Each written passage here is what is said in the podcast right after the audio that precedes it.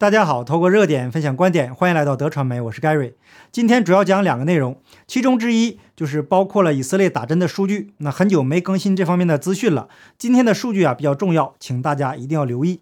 以色列目前的遭遇呢，也是自己的选择吧。那因为执政的总理是民选的，所以本期节目的最后呢，我会根据我女儿刚刚经历的新加坡初级中学的学生会民主选举，详细的分析一下民主制度的是是非非，以及这些问题背后的根源。那好，咱们正式开始今天的内容。我个人呢，不是中南海的蛔虫，也没有任务啊给谁谁谁放料。咱们就是根据现象看本质，那有看对的时候，也有看错的时候，只是给大家提供一些思路，希望每位朋友呢都能独立思考，认识到中共的邪恶程度。那中共国确实在走向万劫不复，已经连续做了很多期节目了。同时呢，海外呢也面临着极大的考验，尤其是以色列的数据已经清楚地告诉我们打针会带来的后果。那这里呢，就涉及到一个问题了。那哪种社会制度更适合未来的社会？那民主制度的优劣呢，也越来越值得思考。当然了，中共的制度不在考虑范围，因为它是一种邪恶的集权。这里的集权呢，是极端权力的意思。那极端的权力不是集中权力，那这两个字有很大区别。极端权力是邪恶的，而集中权力则是中性的。集中权力呢，可以更好的治理社会，但是存在着走向极端的风险。那分散权力不利于社会发展，也不容易走向极端。那后面呢，我们再详细讲解这个制度的问题。本来呢，我是不想再提打针的这个新闻了，因为很多人已经都打针了。那说了呢，会让人产生心理压力。可是即使这样啊，呃，我们还是需要了解这方面的相关内容。万一在打针后出现不好的感觉，能够第一时间判断发生了什么，赢得自救的黄金时间。那咱们看以色列的情况呢？呃，在我做节目的时候，呃，看能看到的数据是。昨天，以色列新的病例数大爆发，那达到了一万六千六百二十九人，这是自疫情爆发以来以色列单日的最高数字。那之前的一次是二零二零年九月二十三日，当时的数字是一万一千三百一十六人。那时候啊，以色列还没有全面打针。这次的单日死亡，它的人数也达到了四十三人，甚至超过了没有打针之前。在以色列刚开始打针不久之后，也就是今年的一月二十日，死亡人数在一天之内达到了一百零三人，这也是以色列死亡人数最多的一天。呃，福克斯主持人塔克在节目中引用彭博社的新闻报道，请大家注意，我这里的每一个数据都有非常准确的出处，而且都是官方的数据。如果您不相信呢，就请自己去查，那不要上来说一句胡说八道，那请多动动脑子啊。那个塔克说呢。以色列的一个重要的研究报道指出，全球最大的真实数据分析把口味自然感染后的免疫力与全球打针最多的国家之一打针后所产生的保护力进行比较。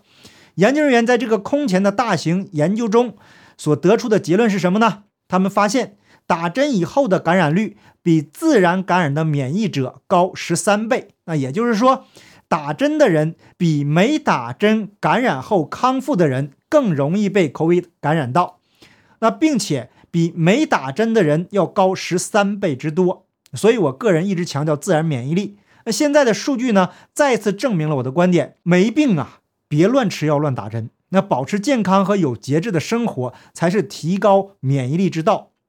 请注意，我说的是没病的时候啊，总有人呢爱较真儿。那除此之外，打针后出现病症的概率比没打针的自然免疫者高二十七倍。也就是说，打针最多的国家的数据清楚地告诉大家，打针后比没打针更容易出现病症。那这个比例是二十七倍之多。那请注意，这是权威专业人士研究得出的这个结论。美国福克斯著名主持人报道的。那同时呢，塔克也邀请了美国外科医生、作家。约翰霍普森大学的教授 Dr. Marty Makary 加入到节目的讨论中。那他说，医学界已经辩论了十九个月，我们看到打针族群的免疫力在六个月后减弱。事实证明，自然免疫力在这次大流行病过程中可以持续十九个月。那自然免疫力有效而持久，并且它会增强。很多公共健康专家不敢承认这一点，他们害怕民众。宁愿外出被感染而不打针，那他建议大家去打针。如果他们没有免疫力，那他认为疫苗可以减少死亡，但是必须诚实的面对民众。民众会对疫苗感到犹豫，是因为政府没有诚实相告，他们没有诚实告知自然免疫力，也没有诚实的报道数据。那如果民众选择打针而不是自然免疫力，政府应该诚实告知疫苗产生的并发症是可能发生的，但是几率是极小的。那前面的研究涵盖了以色列七十万的人群，他们也确认了另外十四个研究，还有另一个以色列的数据显示，自然免疫力是打针免疫力的六点五倍。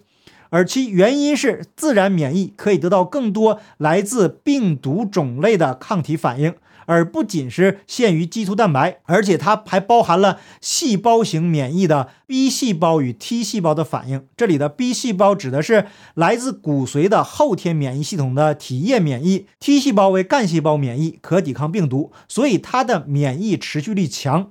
实际上呢，呃，这在过去都是常识问题。那关于打针的新闻呢，就更新到这里。如果你想了解呃这个原视频，或者是更多关于打针的资讯，那请加入我的电报频道，链接呢在说明栏和留言置顶。因为这次大流行病的问题啊，很多的民主国家逐渐的开始专制，即使众多的民众站出来抗议，那包括法国、意大利啊，这个澳大利亚啊等等吧，还有美国，那政客们没有像过去那样听取民意。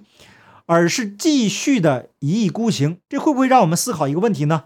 无条件的强调民主，那最终的结果会不会不可避免的选出一个希特勒？那昨天有一件事情在我女儿学校发生，让我再一次重新的思考了这个问题。昨天没时间做节目啊，因为中午的时候去了我这个大女儿的学校，我这一天呢就围着两个女儿转。小女儿刚过完生日，大女儿又出问题了，她打电话说很难受，想要回家。那我衣服都没穿呢，直不是？那我衣服都没换呢，直接开车就去去他学校了。那他的一个香港朋友在新加坡读书，刚刚去了加拿大。那学生会的选举呢，最后一关也没过去。那班主任说双重打击下崩溃了，因为他今年才升到中医，那学校大部分学生都不知道他是谁，但是老师呢非常认可他的能力，那就选了我的女儿做班长。然后呢又参加学生会的竞选，他自己都没有想到会走到最后一轮，而最后一轮呢是民主选举。要全校的学生来投票决定，对，是全校学生投票决定，这是不是非常的民主呢？那从小就培养孩子的民主意识，那新加坡的教育让大家没想到吧？那可是问题来了，老师知道哪个学生更有能力、更适合，但是学生们是根据自己的喜好以及对这个学生的了解，那所以呢，班主任就跟我说，这样做呢是不是也不对呀？让学生过于民主了。那因为选出的同学是要帮助学校来负责管理同学的，那所以需要一个更有能力、更容易跟老师沟通的同学。那我女儿是得到老师的认可的，可是呢，因为她刚升到这个学校，所以高年级没人了解她。那最后选出来的结果就是她落选了。那班主任跟我说不要骂她，她已经很优秀了，平时帮老师解决很多棘手的问题。那很幸运呢，有这么好的孩子分到他们班。那当时呢，我感到很惭愧啊。那为什么呢？等一下，大家就知道了。我女儿曾经提起过一件事情，他们班有一个日本来的大帅哥，就是日本学生。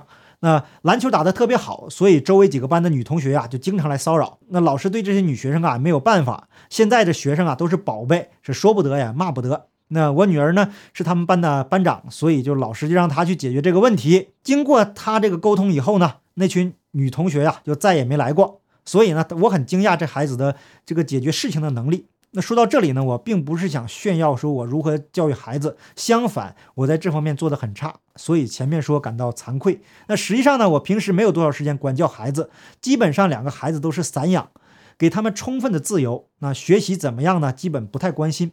我大女儿呢是根据她自己的要求补了两门课，但是呢，在做人的问题上和这个原则问题上，我会严加管教，比如和爷爷奶奶大喊大叫。那我个人始终认为啊，孩子将来成龙成凤，那得看天意。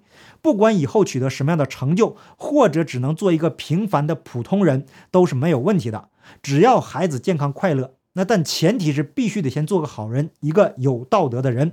所以，我自从这个孩子懂事以后，基本就不太过问学习，也不会逼着孩子学这学那，除非呢他自己要求要学。